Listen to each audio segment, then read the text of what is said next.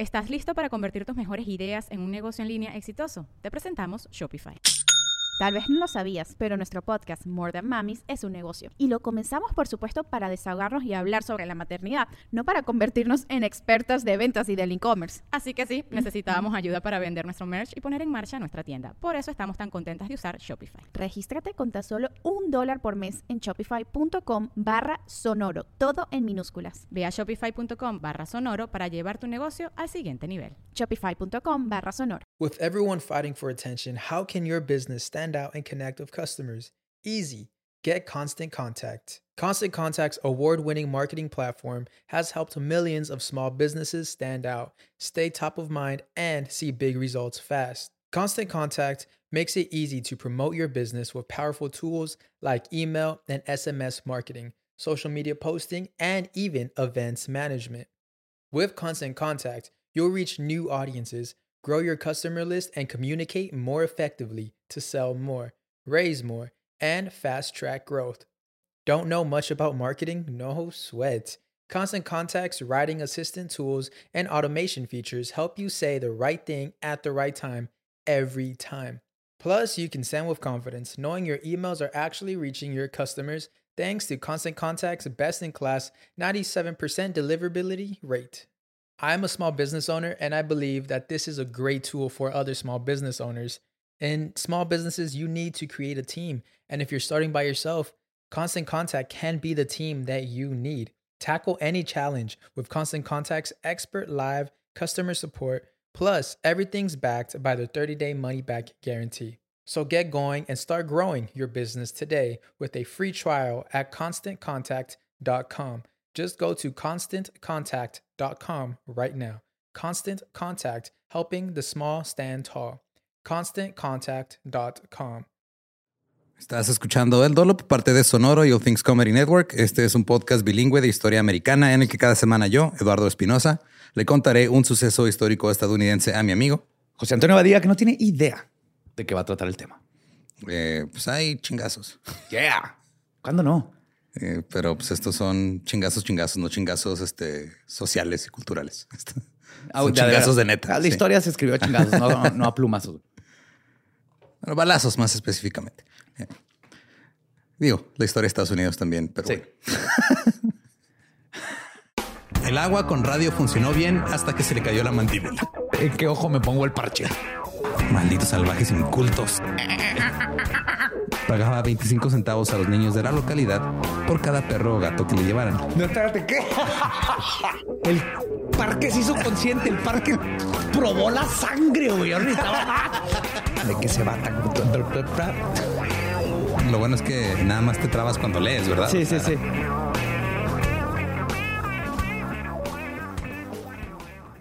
13 de octubre de 1902. Harry Pierpont nació en Muncie, Indiana. Eh, tenía un hermano menor y una hermana mayor, pero su hermana murió de tuberculosis cuando Harry era un adolescente, porque pues 1900. Clásico. Ajá. Sí. Su papá, Joe Tutucayo, era carpintero en una fábrica de carruajes y su madre, Lena, era pues, una señora de la época. Se construía carros. güey. Antes los carpinteros construían carros. Wow. Sí, güey. Me acaba de wow. Eh, Harry se graduó de la escuela eh, cuando salió de octavo grado, que era hasta donde pues, llegabas en ese entonces. Se, eh, se consideraba, o sea, él dijo, ya llegué octavo grado, ya me graduó, chingón. Se consideraba que tenía una inteligencia superior a la inteligencia promedio, porque le iba bien en la escuela. Y en 1920 comenzó a trabajar en una fábrica de automóviles. Y ahí fue donde comenzó su nueva carrera profesional, el crimen. En agosto de 1921, Harry fue arrestado por portar un arma oculta y durante su arresto recibió un fuerte golpe en la cabeza. Pasó 10 días en la cárcel y luego fue enviado al hospital estatal porque tenía problemas con sus ojos, estaba mareado y se quejaba de dolores de cabeza. Oh, oh. Un jugador de fútbol americano cualquiera. Sí. Y en una investigación en septiembre, su madre dijo que él ahora se comportaba diferente, que se volvió huraño, paranoico y propenso a arrebatos de ira. Eh, también pasaba por periodos de insomnio y estaba obsesionado con las armas. Durante su estancia en el hospital psiquiátrico le diagnosticaron lo que más tarde se llamaría esquizofrenia desorganizada, que es un diagnóstico que ya no está reconocido por el, MD, el MD o el DMS. DMS, ajá.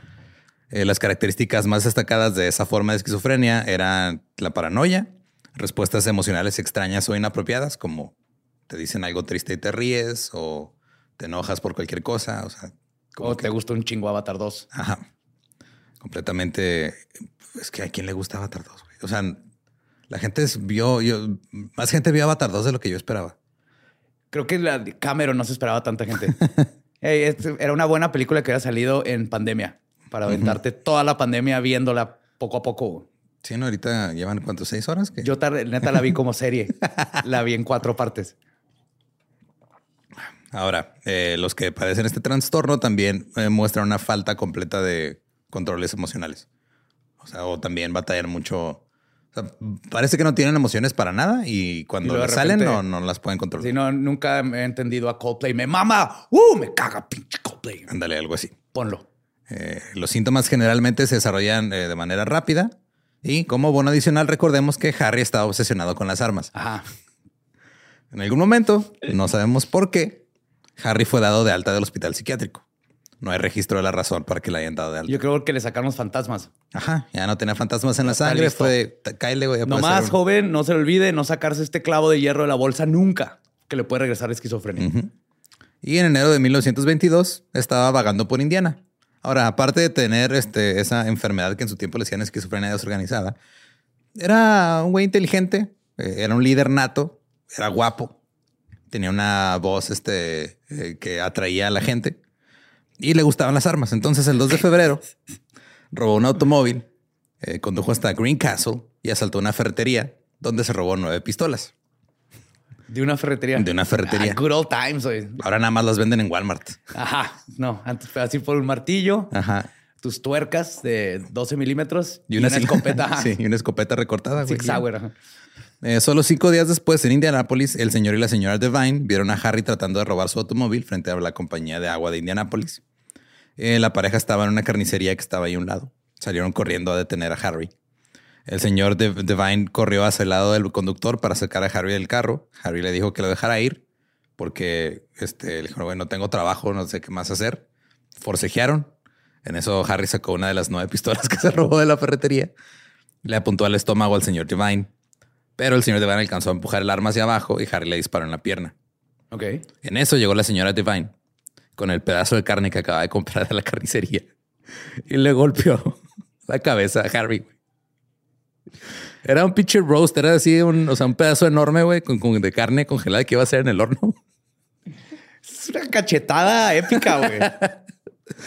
Y ya este, llegaron otros, otros que estaban ahí cerca, vieron el desmadre, llegaron a ayudar a la señora y al señor Devine y ya sometieron a Harry. güey. Este es para ese episodio de Batman de los 60. güey. Que vas a poner Harry Joker y estos dos. Y Robin llega con un roast. Pues no estaría tan, tan fuera de la realidad. ¿eh? O sea, de hecho, este Harry Kidd fue llevado a una cárcel en Terre Haute, Indiana. Fue acusado de intento de robo de automóvil y de agresión con intención de matar por el disparo al señor Devine. Mientras estaba ahí. No le hicieron nada ¿verdad? porque usó la carne en defensa propia. Claro, güey, fue en defensa propia. Sí, de hecho, la tuvieron, tuvo que comprarse otra porque se la incautaron como evidencia. Mientras estaba ahí, trató de escapar cortando los barrotes de su celda, pero fracasó. El 12 de marzo de 1922 fue condenado a 2 a 14 años de prisión. ¿Cómo que 2 a 14? Sí, entre 2 y 14, no sabemos. Ok. En mayo de 1923, el gobernador rechazó su pedido de clemencia. Parte de esto se debía al hecho de que el superintendente de la prisión escribía que Harry actuaba, cito, tan salvaje como una liebre de marzo. De, lo- de todos los animales salvajes, una liebre se me hace adorable, güey. Es que una liebre en cualquier otro mes, aparentemente, es una liebre adorable, güey, pero en marzo Se roba carros. se ponen bien locos y le disparan a señores. güey. Al mismo tiempo, su madre Elena estaba haciendo todo lo posible para que lo liberaran. Su madre siempre estuvo ahí de no, es que mi hijo es buena persona y la chingada. Les contaba todo sobre la enfermedad mental de Harry, que no era su culpa. O sea, ya le habían pegado una vez en la cabeza, güey, cuando lo arrestaron. O sea, el güey sí hizo el pedo de que andaba portando un arma que no debía. Luego le pegan en la cabeza cuando lo arrestan. Y luego llega una señora y le pega otra vez en la cabeza con 5 kilos de carne congelada, güey. Pero total. El 6 de marzo de 1924 a Harry se le concedió la libertad condicional. Se mudó con sus padres y trabajó en el negocio que tenía ahora su padre, que era de arena y grava, en Brasil, Indiana. Pero eso no duró mucho. Harry todavía quería seguir con su vida de crimen. Para noviembre de 1924 se había mudado de con sus padres y vivía en una pensión dirigida por una señora en Kokomo, Indiana. Ahí se juntaba con otros ex convictos Y la policía sospechaba que Harry estaba dirigiendo una banda que robaba bancos. Y eso es exactamente lo que estaba haciendo. Tenían razón. En noviembre, la pandilla de Harry asaltó un banco en Marion y estaban muy bien organizados. Conocían la situación, el entorno y trabajaban con la precisión de una máquina bien aceitada, un reloj bien bonito, así. O sea, todo, todo lo hacían perfecto, siempre. Y uno era experto en hacer acertijos. Ajá. Otro le llamaban el, el Alcatraz. y el siguiente robo fue en Líbano, en Indiana, que aparentemente Indiana tiene muchos nombres de países en sus ciudades. Esta vez fueron a robar una ferretería para chingarse un montón de armas otra vez. Creo que por eso quitaron las armas de las ferreterías. pues es que, digo, técnicamente te están vendiendo fierros para arreglar algo, ¿no? Ok, sí, tienes una... Hay muchas liebres de marzo sueltas por ahí. Sí. Se robaron también 50 cajas de municiones y al día siguiente robaron un banco en Upland. Eh, de nuevo, este trabajo fue muy preciso, con la única excepción de que ahora los policías tenían sus descripciones faciales. Porque antes del robo, se habían detenido a pedirle direcciones a dos alguaciles. No llegaron con una viejita y fue con el policía. Fueron con el policía. ¿Qué tal, señor? Este. No, ¿dónde está el banco? Eh, sí, claro, este, ahí está aquí dos cuadras. Está, abierto. Sí, está abierto ahorita. Hoy es cuando dejan las ganancias de todos los negocios, ¿verdad? Sí, de hecho, ahorita acaban de depositar ahorita los, los negocios. Muchas gracias, oficial, con permiso. Oye, Raúl, pásame el antifaz. Eh, pronto empezaron a ser arrestados uno a uno los miembros de la pandilla. Primero cayó James Robbins, que este, fue el primero de varios que cayó por la misma razón, por andar faroleando, güey, por andar sacando dinero en todos lados, eh, de dudosa procedencia y estar presumiendo que tenía lana. Claro. Confesó el robo y luego echó de cabeza a sus compañeros pandilleros. Salió soplón el güey. Ese güey no había visto Goodfellas, güey. No. Y Robbins dijo que todos se habían conocido en el reformatorio del estado de Indiana. Pero los robos no terminaron. En marzo de 1925, cuatro hombres asaltaron un banco en New Harmony. Un empleado recibió un fuerte golpe en la cabeza con una pistola cuando no podía abrir la caja fuerte. O sea, no la podía abrir. Llegaron, le abrieron así la cabeza con la cacha de una pistola. Así que el asistente del cajero, la señora Schultz, abrió la caja fuerte y luego, como era 1925, se desmayó. Cayó el útero. y ahora los policías de todo el medio oeste estaban al acecho con órdenes de disparar a matar. Oh. Cinco días después, un banco en Kokomo fue atacado. Cuatro días después de ese banco, otro en Laketon. Ya iban, cada semana se chingaban un banco, güey. es un trabajo, Espinosa. Sí, pues sí. Es por semana, güey. El 2 de abril de 1925, Harry y otros dos cómplices fueron arrestados en Detroit, en un departamento. Otra vez porque uno estaba ahí mamando, sacando dinero y pichándole la peda a todo el mundo y diciendo que era bien fácil hacerte la, ganarte la vida robando bancos fueron enviados de regreso a Indiana y se les dijo que enfrentaban cargos de delincuencia habitual, que esto se traduce a cadena perpetua. O sea, güey, han hecho el, mismo atraco varias veces. Patrón hay un patrón. Vas para adentro. Sí, vas para adentro. De entre 6 y 105 años. Ajá. Durante su estadía en la cárcel del condado de Howard, Harry y su compañero Ted Skier intentaron escapar. Mientras estaban en una audiencia en la corte, un detective de los Pinkerton fue a las celdas y descubrió que uno de los barrotes de la celda de Skier ya había sido cortado y uno de la celda de Harry estaba casi completamente cortado. Estaban por escaparse. Sí. Y luego registraron las celdas y encontraron 10 hojas de serrucho que estaban usando para cortar los barrotes. Que güey, hace un chingo de ruido cortar barrotes. Hace un chingo de ¿Cómo metieron 10? No, nomás estaban robando pistolas. Ajá, estaban robándose también sierras y estaban ahí metiéndolas. No pues así, ¿no? Uh, es que traigo... yellow. es que mi, hermana me dejó poquita tuberculosis y por eso traigo la tos. Suena así como si estuviera raspando metal con metal. ¿Se cuenta? Los padres de Harry contrataron un abogado para representar a su hijo. Y cuando lo subieron al estrado, Harry confesó haber robado un banco y dijo: Toda la evidencia que ustedes encontraron es mía. Nada es de Skiers. Todo es mío. ¿Hecho todo? Ajá. Fue declarado culpable y condenado de 10 a 21 años. Sin embargo, eh, no le gustaba cooperar con las autoridades penitenciarias. Eh, cuando llegó al estrado les dio el nombre equivocado, eh, no quiso reconocer al alcaide de la prisión, no quiso dar su declaración, se negó a que le tomaran una foto, le escupió un guardia. Mientras tanto, unos años antes, John Dillinger nació el 22 de junio de 1903 en Indianápolis, Indiana. Su padre era un tendero y era un hombre bastante disciplinario. De hecho, sí sé que se regía por la frase de evita la vara y echa a perder el niño. Oh my God, sí. La mamá de John murió cuando él tenía tres años. Su papá se volvió a casar y al principio John odiaba a su madrastra. Pero luego se hicieron cercanos y finalmente se enamoraron, inventando una categoría de porno y llevándose una relación de tres años. Y tuvo tres años con su madrastra. No, no regresa. Ah, pues sí, sí, sí. Ajá. Estoy bien pendejo. Te iba a decir cuál categoría de porno. Ya. Esa categoría de porno. Sí, sí. Y en esos tiempos era bien fácil que se quedaran atoradas las mujeres en, cosas. Sí. Eh, siempre estuvo en problemas John cuando era adolescente. Eh, se la pasaba metiéndose en peleas. Fue arrestado por robos menores.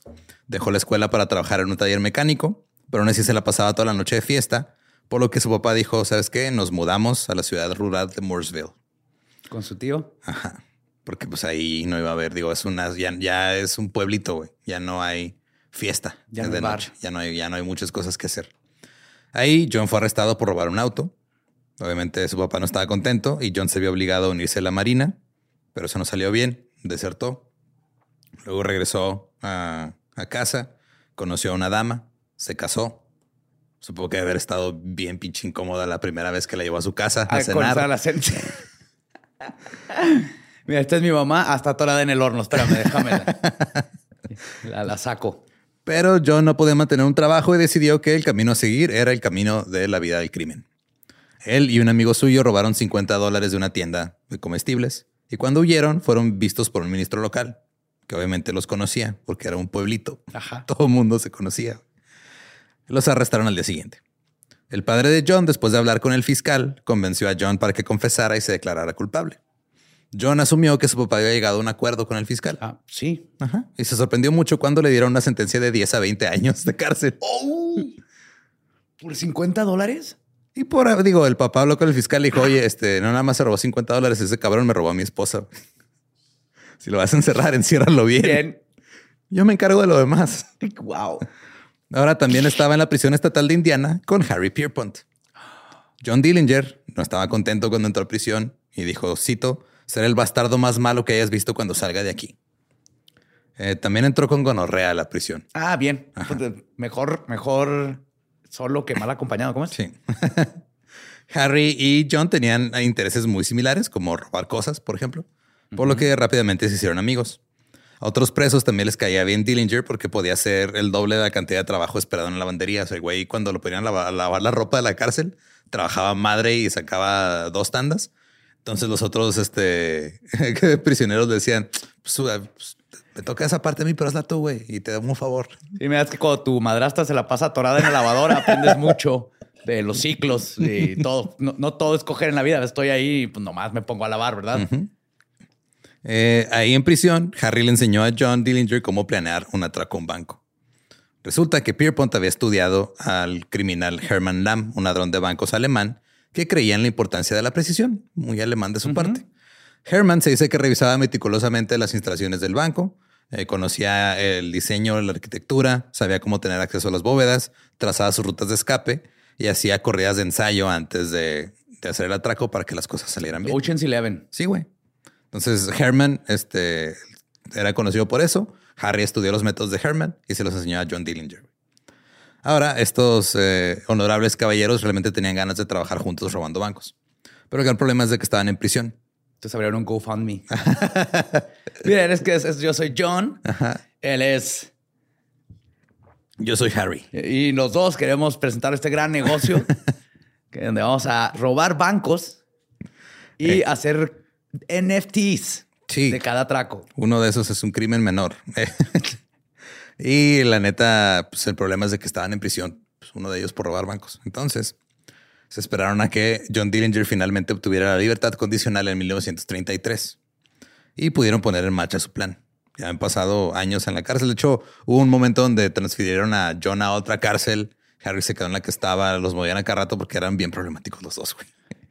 Harry le había dado a Dillinger una lista de bancos y tiendas fáciles de atacar y también le dijo, mira, cuando salgas, vete con estos güeyes, son una pandilla, son confiables, son este, mis chavos.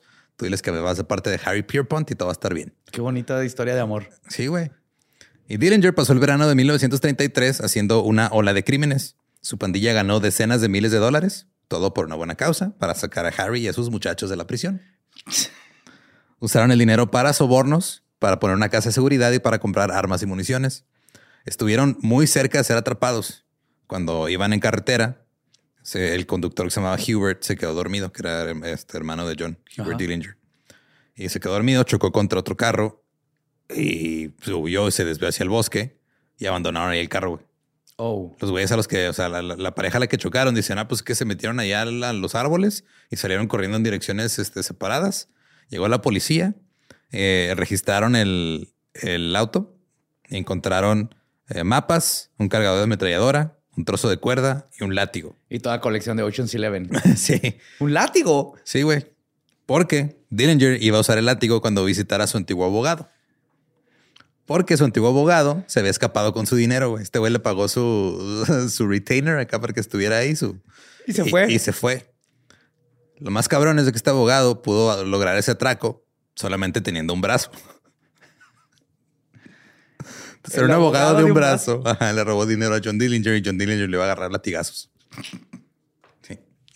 Ah, John Dillinger también escapó, o sea, este, cuando escapó del auto se llevó su Tommy Gun, su, Ah, sí. su, claro. su fusil Thompson. Eh, mientras tanto, la Comisión de Clemencia del Estado de Indiana escuchó una apelación para la liberación de Harry. Su mamá estaba ahí de, por favor, déjenlo salir, es un buen chico, nomás le pegaron la cabeza dos veces. Eh, Harry dijo que él era un hombre de carácter fuerte y que era un líder, no un seguidor. Y el Estado produjo registros que explicaban que cuando Harry fue sentenciado, dijo que intentaría escapar y que era deber de las autoridades intentar detenerlo. y que también este, se encontraron que, que había tenido tres intentos fallidos de fuga y había recibido 10 castigos en prisión por su comportamiento, además de dos amonestaciones. Así que su indulto fue denegado. No. Sí. Pero el 13 de septiembre de 1933, John Dillinger envolvió tres pistolas en periódico y las aventó por encima del muro de la cárcel. Y luego Harry las buscó y no las encontró, güey. Porque dos prisioneros que estaban ahí en el patio las encontraron antes. Güey, Daddy- güey, una paloma acaba de tirar esto, güey. Imagínate que estás ahí en el, en la- en el- en el patio de la cárcel De que unas y pistolas. de repente caen tres pistolas. Y un periódico, porque un- debe estar interesante qué está Sí, pasando en el mundo. sí. No mames, ¿qué está pasando? Hubo una gran depresión hace cuatro años. Eh, y este, tres prisioneros, Danny McGohan, eh, Jack Gray y Eddie Murphy, no es Eddie Murphy, Otro Eddie Murphy. fueron castigados por las armas y puestos en confinamiento solitario. Que las encontraron y quisieron amenazar a un guardia Y los. y los chingaron. Después, Dillinger logró colar tres pistolas calibre 45. Algunos dicen que otra vez hizo la misma cosa, güey, que fue y las aventó este, por el muro de la prisión y que ahora sí las iban a agarrar estos güeyes. Otros dicen que lo que hizo fue que las coló en eh, unos de una, una entrega de, de hilos porque en la fábrica los ponían a, hacer, a hacer ropa. Era el, pues, el trabajo forzado que los ponían a hacer. Entonces coló las pistolas en esos pedos de carretes de hilo gigantes. en un- en- y luego Harry, su compañero de prisión, Russell Clark, eh, las encontraron. No sabemos si eso es real o no, pero, Pero entraron Ajá, pistolas. pero entraron las pistolas. Eh, y de repente, Harry y Russell le dicen al superintendente de la fábrica, del que estaba el supervisor de la fábrica de los prisioneros, le dice, oye, te buscan en el sótano. Ah, Simón, ahí voy. Llega el güey al sótano, entre varios lo agarran y lo chingan. Luego, un pandillero que se llamaba eh, Walter Dietrich corrió a decirle a otro supervisor que había una pelea en el sótano. Ahí va supervisor. corre el otro al sótano, también lo agarran directo a la trampa, güey. Ahora había siete pandilleros que ya tenían armas porque le han quitado las armas también a los supervisores. Más las tres que habían Más las, metido. que, las tres que han metido. Y había otros tres que traían este, los garrotes que les quitaron a los supervisores que se metieron en la pelea. Un capataz bajó las escaleras para conseguir algunos suministros y también lo agarraron. Así de, ah, tú también vete, güey. Entonces ahora ya tenían tres rehenes. Tenían siete armas y comenzaron su largo camino hacia la libertad. Escondieron sus armas debajo de sus camisas y caminaron lentamente por toda la prisión. De hecho, los guardias y los demás prisioneros no se estaban dando cuenta porque estaban, iban muy callados. Nomás parecía que los iban guiando los Simón. superintendentes y así. Cuando llegaron a una puerta, uno de los rehenes le dijo al guardia, abre la puerta o nos van a matar a todos. Sí. Entonces la puerta se abrió. Hicieron lo mismo en la siguiente puerta. Y en la tercera puerta ya tuvieron que usar un eje de acero como ariete para pasar. Y ahora tenían que atravesar la puerta exterior. Estaban a punto de salir. Ahí le dieron una paliza a otro guardia hasta que abriera, hasta que, o sea, estaba un guardia ahí, lo empezaron a madrear, Hasta que otro guardia dijo, está bien, está bien, suéltenlo y les abro. Yo les abro, ok.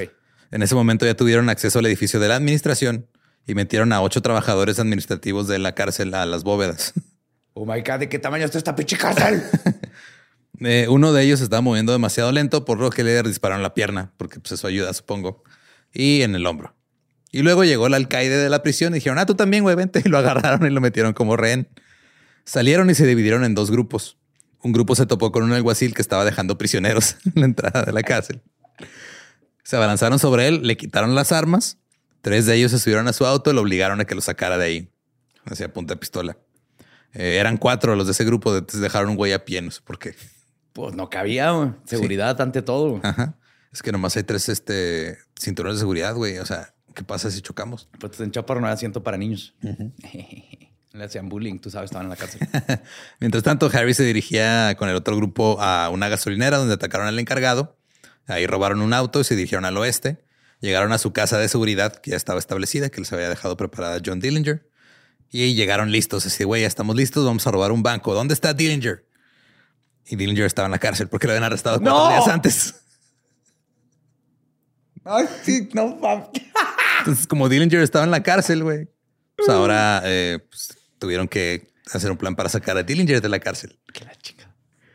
El mundo también era completamente diferente de cuando habían entrado a prisión. Entraron en 1925 y es el 33, llevan ocho años allá adentro, güey. Pasó la Gran Depresión, el 25% de los hombres estaban desempleados. Había filas este, en los comedores populares, los niños tenían hambre, había- era un pedo completamente diferente. Robaron otro auto, se fueron a otra casa de seguridad diferente, pero la policía del estado de Indiana pronto se enteró del robo y puso un bloqueo para buscar el carro robado. Ahora ya la pandilla estaban tratando de escaparse. Durante el escape, por no usar el cinturón de seguridad, se les abrió una puerta y un güey se cayó. ¿Ves? ¿Ves? James Jenkins. No pudieron detenerse para atraparlo, tuvieron que dejarlo atrás. Eh, luego robaron otro auto y se fueron a otra casa de seguridad en Ohio. Y lo único que sabemos de Jenkins fue que esa noche que se cayó del auto fue este, asesinado por eh, una, una pandilla local. Cayó así en la- el territorio ajeno. Yo creo, así de, ah, sí, ¿tú, tú quién eres? No, pues Jenkins es que venía con esos güey, pero... ¿Qué carro, güey? Usen su cinturón de seguridad. Y también se dieron cuenta de que pues, no tenían dinero. Entonces dijeron, güey, no podemos sacar a Dillinger de la cárcel si no tenemos dinero para pues, financiar el plan, güey. A falta de GoFundMe, tramaron un plan para robar un banco local. Golpearon el First National Bank en St. Mary's y se salieron con 11 mil dólares. nice. Nada mal. Una mujer de la pandilla eh, pasó los siguientes dos días horneando y planchando el dinero para que pareciera viejo. Uh.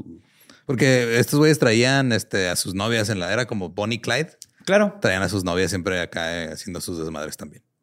Luego Harry hizo que trajeran a la novia de Dillinger a Ohio. Dijeron, "Ay, tráiganselo para acá y luego de aquí nos vamos a liberarlo. Yes. Esta pandilla estaba formada por varios hombres y mujeres, incluido Ojo- este, Homer Van Beater, que también trabajó con Dillinger, eh, que era el güey, era el gracioso del grupo. Tenía la habilidad de poder desarticularse y parecer lisiado. O sea, el güey se podía zafar un brazo, una pierna y po- se podía hacer el lisiado y así. Hola, soy Homero. Sí. Y así. Ah, Eh, la comedia ha cambiado mucho. También en, en la pandilla estaban Charles Mackley, conocido como Fat Charlie, eh, Russell Clark, conocido como Booby, y John Booby. Hamilton, conocido como Red. Eh, Harry y otros dos pandilleros. Suena como un grupo que me gustaría haberme echado un pisto con ellos.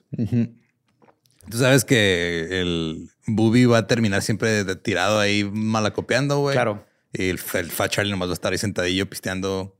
este, Haciendo bromas Ajá. y todo. Y. Red es el primero que se va a dormir. Sí, mientras este Homer está ahí este, haciéndose pasar por un parapléjico. Harry y otros dos pandilleros ingresaron a la cárcel a las seis de la tarde y dijeron: Oigan, es que somos funcionarios de la prisión estatal de Indiana. Entonces venimos a transferir a John Dillinger de regreso a la prisión de Indiana. Dime que funcionó. Hasta cierto punto, el sheriff dijo: Ok, Simón, ¿me pueden enseñar el papeleo? Pues claro, esto, esto está tan pendejo que nadie se le hubiera ocurrido hacerlo de neta. Sí. Son los 30. Y Harry dijo: Aquí está tu papeleo, hijo de puta, y le disparó en el estómago. ¡No, Harry! Güey, le daban, sus- Samantha estuvo tres noches haciendo el papeleo, pendejo. le daban arrebatos de ira, güey. No podía. Del- Acuérdate que su mamá decía que pues, él estaba enfermo por Sí, culpa cierto. de la policía que le golpeó la cabeza. güey. Eh, y luego, después de que le dispararon el estómago, lo madrearon para estar seguros de que no se fuera a levantar. La esposa del alguacil y un ayudante fueron encerrados en una celda y la pandilla se fue a liberar a John Dillinger. Se dice que John Dillinger cuando los vio dijo, Man, am I happy to see you guys. Estoy feliz de verlos, chicos. Eso diría el doblaje. El capitán de la Policía Estatal de Indiana pensó que una excelente manera de joder a esta pandilla era que cada vez que hablaba con los medios, decía que la pandilla era la Dillinger Gang, que era la pandilla de John Dillinger. Sabiendo que el otro güey era el líder. Sí. o pensaba, se veía como, sea, como líder. Porque el FBI, uno de los, este, siempre se me olvida el nombre de ese güey, el, el que siempre anduvo persiguiendo a Dillinger y a Este. Leach, ¿no? Algo se pidaba Leach, creo. Eh, decía que Pierpont era el, el, pues, el, el líder de la, de la pandilla. Y entonces, en vez de decir el Pierpont Gang, le decían el Dillinger Gang para que se enojara Harry y tuvieran ahí un desde pique interno. ajá. Pero a Harry le valía verga, güey. No le importaba la fama, él no quería. No, él sea, quería robar bancos. él quería robar bancos.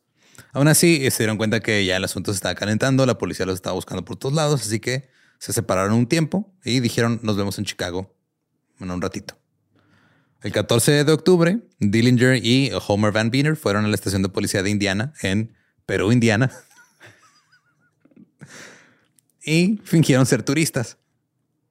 Ahí los policías les mostraron toda la estación de policía para que tuvieran una vista. una- Eran turistas. Pues sí, No güey. tenía que fingir nada, ¿no? Pues nomás llegaron y decían, ah, es que venimos de fuera. No sabía que me pueden mostrar la prisión. ¿Me puede mostrar la prisión? Ah, claro, sí, mira, aquí está, este, esta es la, la entrada principal. Me presta está. su pistola, la puedo. Nunca he visto una pistola. Yo vengo desde Camargo, Chihuahua. Ya no hay pistolas. ¿Me la presta tantito?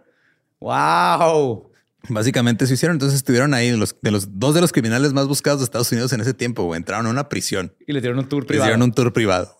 Tú sabes que usaron el baño. Obviamente. Wow. Eh, y ahí los delincuentes tuvieron una buena vista donde estaba todo. Eh, más tarde esa noche, Dillinger, Pierpont y Walter Dietrich ah, allanaron la estación en busca de armas y chalecos antibalas. Y se robaron un chingo de cosas. Ajá. Ya con esto la policía dijo, "Güey, estos están declarándole la guerra a la ley misma. Qué bueno que los turistas de ayer no vinieron eh, cuando vinieron estos criminales, porque hubiera estado muy peligroso Sí. para ellos. Eh, la Guardia Nacional de Indiana se puso lista para cuando la policía estatal la necesitara. Se formaron grupos de voluntarios porque algunos policías dijeron, estos güeyes lo que van a hacer, van a armar un ejército de delincuentes y van a matar a todos los policías de Estados Unidos. Todos. Todos. Todos los delincuentes se van a juntar nada más para chingarse a los policías. Asaltaron un banco en Greencastle, Indiana, el 23 de octubre. Eh, fue un robo preciso, como lo hacían siempre. En cinco minutos sacaron 74 mil dólares de ahí. Eran tan buenos que este banco estaba enfrente de una comisaría de policía y los policías no se dieron cuenta, güey. Así estaban enfrente de la estación de policía. Llegaron, vieron entraron, no vieron nada raro, güey. En ese robo, se dice, hay una leyenda urbana de John Dillinger, que un granjero estaba haciendo fila para depositar su dinerito ahí en el banco y en el, pues en el pánico le dijo a John Dillinger, toma, toma, no me mates. Y John le dijo, no, no quiero tu dinero. Y se fueron y no tomó el dinero del, o sea, tomó el dinero de la boda, pero no tomó el dinero del. Se robaba el dinero del banco que estaba Ajá. asegurado y todo. Sí, y ya la pandilla se empezó a ganar su, su Estatus de- Sí, que eran Robin Hoods. Ajá. Harry más tarde diría, cito, solo le robé a los banqueros que le robaron a la gente. Y había gente que estaba pues más o menos de acuerdo con eso. Sí. Eh, La prensa cubría cada movimiento de la pandilla de costa a costa y los convirtió en celebridades. Planearon otro atraco a un banco, pero surgieron problemas en la pandilla, porque había un güey que se llamaba Copeland, que estaba pisteando demasiado. Oh, había un güey que se llamaba Shaus, que, no estaba... pisteando lo suficiente. güey. y aquí no tenemos extremos. sí, todos tiene en que, haber, A ver. tiene que haber un equilibrio. güey. Sí, nos tenemos que echar el Jagger Bomb antes de tradición, caballeros. somos tradición. criminales, no salvajes. Exactamente. No somos este, conejos de mar, liebres de marzo, somos de marzo. hámsters de abril. No, el problema con Shaus es de que estaba eh, ligando demasiado y estaba metiendo mujeres acá rato a la pandilla. güey. Oh my God. Es una banda de rock que Básicamente, que, sí, roba güey. bancos. o sea, creo que sucede con cualquier grupo. Entonces, este, eh, el pedo de que Copland pistera tanto es de que él era el conductor. O sea, No, él era el, que- él era el getaway driver, ese era el pedo. Simón. Entonces expulsaron a Copeland y dijeron, ok, que se va a Copeland, que Chaos, este, pues de ese güey anda cogiendo con todo el mundo, pero pues puede manejar. A ver, y el, y el halcón, ya este güey está casi ciego, güey. También hay que cambiarlo. y, el, y el que le faltan los pulgares, yo creo que ya no hay que darle pistolas. güey. Sí, no, ya. Eh, Vamos a tener que rehacer toda esta empresa. Sí. Va a haber este un poquito de reorganización y vamos a ver qué pedo después. Pero luego alguien escu- escuchó a Shaws diciéndole a Hamilton, eh, güey, vente, vamos a robar un banco tuyo aparte. o sea, ya salió el yo quiero hacer mi propio proyecto. Sí, su proyecto solista. Ajá. Si es un desmadre, entonces ahora corrieron al nuevo conductor Shaws de la pandilla. Pero cuando se fue Shaws se robó un auto. Porque tal vez no fue buena idea correr a tu conductor Ajá. cerca de donde estaban los carros que tenías ahí para huir. Pero todos nos dijeron, vamos a seguir adelante con el robo. Eh, la mañana del gran atraco se despertaron y leyeron en el periódico que Copeland había sido arrestado. de todos modos, atacaron el American Bank and Trust Company en Wisconsin. Entraron, gritaron, stick 'em up, manos arriba. Un cajero que estaba hablando por teléfono. arriba. No levantó las manos porque estaba hablando por teléfono, así que lo tomaron como una afrenta y le dispararon. Oh. Pero cuando cayó al suelo, eh, alcanzó a activar una alarma oculta. Entraron dos policías que eran muy malos para ser policías porque Harry nomás se le echó encima a uno y chingar lo dobló Y ya. y el otro este, disparó un chingo, no le dio a nada y él re- recibió un, recibió un disparo. Y Ya, esa fue la gran acción. esa fue la gran acción de los policías. Luego la pandilla vació la bóveda y tomó un grupo de rehenes afuera. Le dispararon a un par de policías cuando salían y luego se subieron a su auto y se fueron a toda velocidad. A un par de cuadras, el policía rehén que se habían llevado, lo aventaron así de órale. güey". Vámonos. No te necesitamos. Le hicieron un Jenkins. Así, ahí le abrieron la puerta y vas. Se habían vuelto a escapar. güey. Luego, Harry, John y Hamilton eh, robaron un banco en Indiana y los policías otra vez llegaron. Esta vez John Dillinger fue cuando mató a un policía. Eh, Hamilton resultó herido y ya se dieron cuenta que los buenos tiempos parecían estar llegando a su fin. Eh, Harry Dillinger y otros dos pandilleros se dirigieron hacia Tucson, Arizona. Traían un chingo de dinero en efectivo por sus robos. Y llegaron a un hotel, al Hotel Congress, que es un hotel que todavía, creo que todavía existe ahí en, en, en Oh, Tucson. wow. Eh, y en la plena, en la noche del 21 de enero, así, bien bonita la noche, ellos contando su dinero, En el hotel. limpiando sus armas, y de repente se incendia el pinche hotel. Los bomberos fueron de habitación en habitación despertando a, lo- a los que estaban ahí. Pero había alguien en el último piso que estaba muy preocupado por su equipaje y no quería salir del edificio. Los bomberos lo obligaron a salir. Está bien, no está. Everything's fine. Everything's fine. Aquí me quedo. Más tarde, cuando este güey estaba fuera en la acera, convenció a un bombero de que lo dejara regresar al edificio que estaba todavía en llamas por sus maletas. Cuando salió, iba cargando unos bolsos que tenían la apariencia de ser muy caros, unas- unos maletines. Y tres días después, el bombero vio una foto de Russell Clark en una revista de detectives y le dijo a la policía, ah, yo vi ese güey, estaba saliendo de un hotel con unos maletines. Muy valiente. Entró en un edificio en fuego a salvar esos maletines Valenciaga. Sí, el buen Russell Clark alias Booby fue el que Ah, salvó. Booby. Casi al mismo tiempo, dos turistas le dijeron a la policía que había un hombre que se parecía mucho a este a Russell Clark. Y eran Russell Clark y Dillinger disfrazados de turistas, diciéndole a alguien para que se fueran a otro lado. Eh, básicamente, este Booby salió a un bar, empezó a fanfarronear, empezó a, a hablar de más, empezó a decir que era muy fácil ganarse la vida robando bancos. Y la policía investigó y se dio cuenta que tanto eh, Fat Charlie, Booby y eh, Harry estaban en la ciudad. Supusieron que John Dillinger iba a llegar en cualquier momento también. Mackley fue arrestado en un taller de reparación de radios. Harry fue detenido en su auto para una verificación de rutina de los papeles y luego fue arrestado. Clark fue ubicado en una casa alquilada, llegaron los policías, se agarró chingazos con ellos. Eh, de hecho, él terminó con una herida, así una cicatriz en el cuero cabelludo de un chingazo que le puso un policía también. En la casa encontraron las bolsas que Clark había sacado del hotel, que tenían pistolas, municiones y chalecos antibalas. Luego los policías dijeron, vamos a esperarnos aquí. A lo mejor ahorita llega Dillinger. Y efectivamente pasó el tiempo y llegó este Dillinger a ver qué pedo. Tres policías lo emboscaron y lo arrestaron rápidamente. Y sus únicas palabras fueron, well, I'll be damned. Demonios. Sí, recorcholis. Ya para este punto la pandilla era muy famosa, particularmente John Dillinger, porque lo habían puesto como el cerebro de... Pues él era el, era el vocalista. Se cuenta que era el vocalista de una banda donde el guitarrista hacía todo. El guitarrista es el que compone y hace todo. Yes. Eh, Fox Movie Tone News trajo un equipo de cámaras desde Hollywood. Había dos mil personas en la cárcel con la esperanza de ver a Dillinger y a su banda de criminales. Eh, sus comidas fueron atendidas por un restaurante local y a John Dillinger se le permitió tener a su cachorro terrier en la seta. Ay, no es cierto. Los estaban tratando como rock, así como trataron a Gwyneth Paltrow ahora que estaba en la cárcel, en la, en la corte, güey. Así los trataron. Sí, venía en su rider. Sí. En la cárcel van a estar mi terrier, M&M's y eh, agua de Vianney, por favor. La policía local quería deshacerse de ellos lo antes posible. Era demasiada tensión y demasiado desmadre, así que Dillinger fue enviado a Indiana y los demás fueron enviados a Ohio. La sheriff Lillian Holly calificó la cárcel en la que se encontraba Dillinger como a prueba de fugas. Tres meses después, John Dillinger talló un trozo de madera en forma de pistola, lo pintó de negro y se fugó de la cárcel. Sí, me acuerdo de eso. Aunque los registros del FBI dicen que no fue un trozo de madera el que hizo en forma de pistola, que fue una papa. Eso está más cabrón, güey. Yo soy escultor. Una papa, porque la tienes que pintar de negro, porque veo que con betún para zapatos. Sí, con, ajá, con esa madera para pintar zapatos. una papa y esculpirla. Wow, me voy a quedar con la historia de la papa. güey. Es lo que dijo el FBI, güey. Dillinger volvió a robar bancos y a esconderse en Chicago. Se hizo cirugía plástica. Hubo dos cirujanos del bajo mundo que uno había perdido su licencia debido al consumo de drogas. Se hizo un estiramiento facial, le quitaron lunares, le arreglaron cicatrices y se rellenó su, fam- su famosa barbilla que tenía, tenía barbilla de culito y le cerraron el, el culito.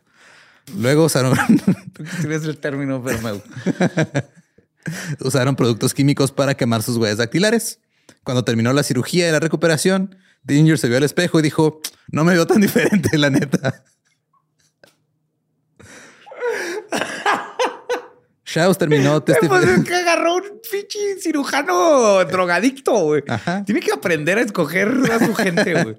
Shaus testificó contra Clark y Harry, pero luego se negó a testificar contra Mackley porque estaba asustado. de- o sea, empezó el juicio de Harry y ya como que se asustó. Dijo, ah, bueno, si Harry me va a echar de cabeza a mí. Me chingan a mí. Ajá. Entonces Harry se enfrentó cara a cara con el fiscal en su juicio mientras está en el estrado.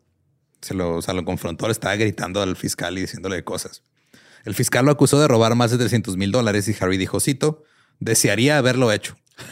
Bueno, al menos si lo hice, no soy como algunos ladrones de bancos. No me eligieron presidente del banco primero. ¡Oh! Luego el fiscal le preguntó, ese es el tipo de hombre que eres, ¿verdad? Y Harry respondió, sí, no soy el tipo de hombre que eres robando a viudas y huérfanos. Serías como yo si tuvieras el valor. ¡Oh! Güey, yo quiero, ser jurado de ese. Con matracas, haciendo la ola. Y en marzo, Harry y Mackley fueron sentenciados a la silla eléctrica, mientras que Clark fue What? sentenciado a vida en prisión.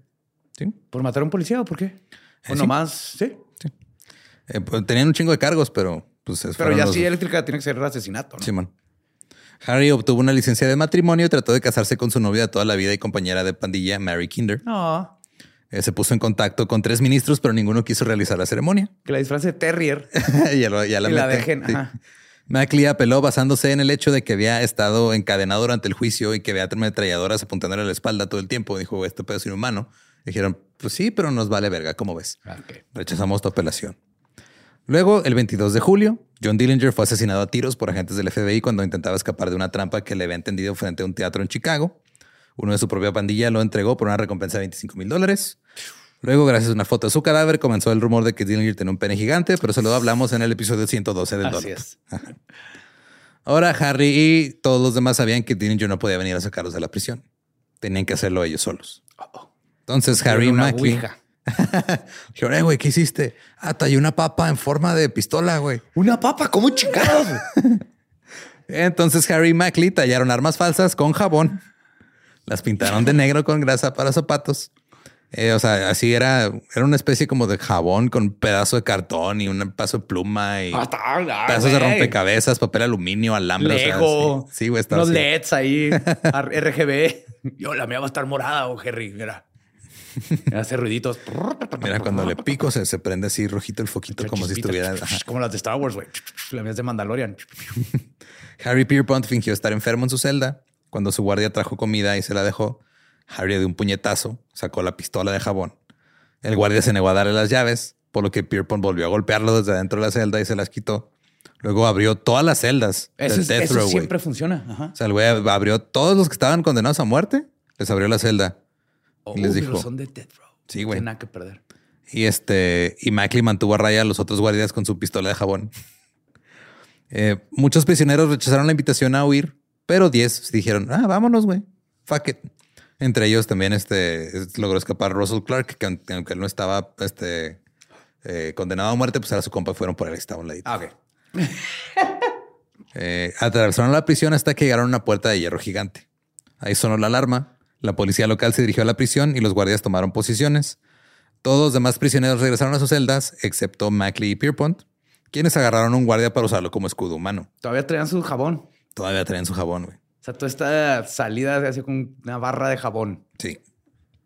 Eh, cuando llegaron a los guardias con rifles, el guardia de rehenes se arrojó contra una pared. O sea, así este. O sea, el guardia que traían como rehén, perdón. Se aventó. Se aventó y empezaron a tirar disparos. Eh, Mackley recibió disparos en la cabeza y los hombros y Pierpont recibió uno en la columna. Mackley estaba muerto y Pierpont tenía pocas posibilidades de recuperación y si sobrevivía iba a quedar paralizado por vida. Oh.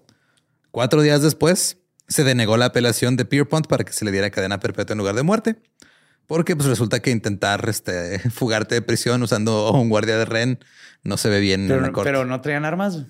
Traían, De hecho, este, los mataron. Están desarmados. estaban desarmados. Ajá. Están enjabonados, pero están desarmados. Eh, la madre, digo, hay- sé que hay muchos chistes de tirar el jabón ahí, pero pues no se me ocurre ninguno. No. ahorita, está muy simple, está muy Sí. simple. La papa, güey. La papa es la que hay aquí. Hay, hay algo. La madre de Harry, Lena, siempre abogó por él durante sus juicios y solía hablar con la prensa. Una vez dijo, cito, lamentamos que nuestro hijo esté en prisión bajo sentencia de muerte. Ningún otro miembro de nuestra familia tiene antecedentes penales. No debemos ser perseguidos. Nos dicen que estos hombres que están constantemente cerca en automóviles estacionados, listos para seguirnos en cualquier momento que nos vayamos, son hombres del gobierno federal. O sea, ya están siguiendo a la familia, güey. Ok. Y, ellos dij- y la señora así, güey, pues yo no hice nada. No, es el hijo. Pues que los golpes en la cabeza ves que cambian personalidades y Sí. todo. Entonces no tiene nada que- verle al resto de la familia. Pero la afirmación de Elena de que su hijo Harry era el único miembro de la familia que había infringido la ley no era del todo cierta. Oh. El hijo menor de los Pierpont, Fred, de 27 años, y la propia Lina fueron arrestados y detenidos por posesión ilegal de armas en Terre Haute en diciembre de 1933. Y un automóvil conducido por Lina el día que fue arrestada tenía 500 dólares en efectivo y una escopeta recortada. Hmm. Hmm. Sí, las escopetas recortadas son ilegales por una razón. No, no son para algo legal. El 17 de octubre fue llevado Harry Pierpont a la silla eléctrica. Existen relatos... con- ¿Paralítico? Sí, güey. O sea, todo madreado como estaba. Lo llevaron a la silla eléctrica. ¿Por qué no nomás tiene una tina, güey? No sé. Digo, ya, come on. Existen relatos contradictorios acerca de su muerte. Uno dice que estaba llorando del dolor por sus heridas y que se le había visto llorar durante varios días y que sus últimas palabras fueron, cito, hoy soy el único hombre que sabe el quién y el cómo y como mi final llega muy pronto, llevaré esta pequeña historia conmigo en este último paseo. Eso es bueno, güey. Ya me intrigué. Yo hoy lo hubiera hecho. No, espérate, no lo mates. ¿Qué pasó? ¿Qué? qué? Otro relato de otros periodistas dicen que Pierpont simplemente cito, no se le pidió ninguna última palabra y no ofreció ninguna. Simplemente se sentó con una sonrisa, cerró los ojos, Lo sentaron. tensó los músculos de lo y cu- cuando la corriente golpeó, apretó un puño y eso fue todo. All right. Entonces ahí- Antes te mataban más rápido, ¿verdad? Me refiero a que te, de que te metieron en la cárcel a que te ejecutaban. Sí, No era- como ahorita que pueden pasar 20 años. Sí, no, sí, antes era, era pues, fue este eh, al año siguiente, güey. No, sí. No, eso ya no pasa. Se llevó a cabo un funeral para Harry dentro de la casa de los Pierpont, dirigido por un sacerdote de la Iglesia Católica del Sagrado Corazón de Lakeville. Ah, ahora sí. Ahora Pero sí cuando se quería casar, ¿no? Ah, Pues, culos. Los servicios se llevaron a cabo una hora antes de lo anunciado para mantener alejada a la prensa. Harry les había dicho a los funcionarios de la prisión de Ohio que deseaba un funeral simple pero lujoso y que sus restos fueran entregados a sus padres en Indiana. Como es simple pero lujoso. O sea, pues yo creo pocas personas, pero con- Ah, ahí viví este Domino's, no Little Caesars. ándale. Ajá. En la recepción. El South Bend Tribune informó, cito, su ataúd estaba adornado solo con una pequeña corona de flores artificiales y yacía grotescamente rodeado de productos enlatados y accesorios para automóviles en la tienda de la casa de sus padres. Enterraron con un carburador. Ahí un ladito, güey. Sí, sí. O sea, est- estaba ocupada la mesa donde pusieron el, el ataúd. Ahí tenían el mandado. Y, En la taudera de papa. con jabón. Y Harry Pierpont fue enterrado en un terreno familiar en el cementerio de Holy Cross en Indianápolis. Y esa fue la historia del criminal Harry Pierpont. Y, Y John ahí- Dillinger. John Dillinger ahí se hicieron compitas, güey. Featuring Featuring, sí, güey. John este, Dillinger. Sí, porque esta fue la historia de una banda, no más que de robar Y es que hay todo, o sea, digo, ya hace casi 30 años de ese pedo, pero en esa época había un chingo de bandas de asaltabancos, güey. Sí, era como un gig. Ajá, era como, ah, ¿qué vas a hacer de grande? Ah, pues es como ahorita querer ser sicario. güey. Ajá, no, como ahorita querer ser youtuber. o sea, antes sí era bien fácil hacerte asaltante. Y tenían ahí sus pedos de bandas de rockstar y todo, pero ahí está. Esa es la historia. Si quieren escuchar el episodio en inglés, es el episodio 127 de The Dollop, Bank Robber Harry Pierpont. Eh, si quieren escuchar el del pene de John Dillinger, es el 112 de El Dollop.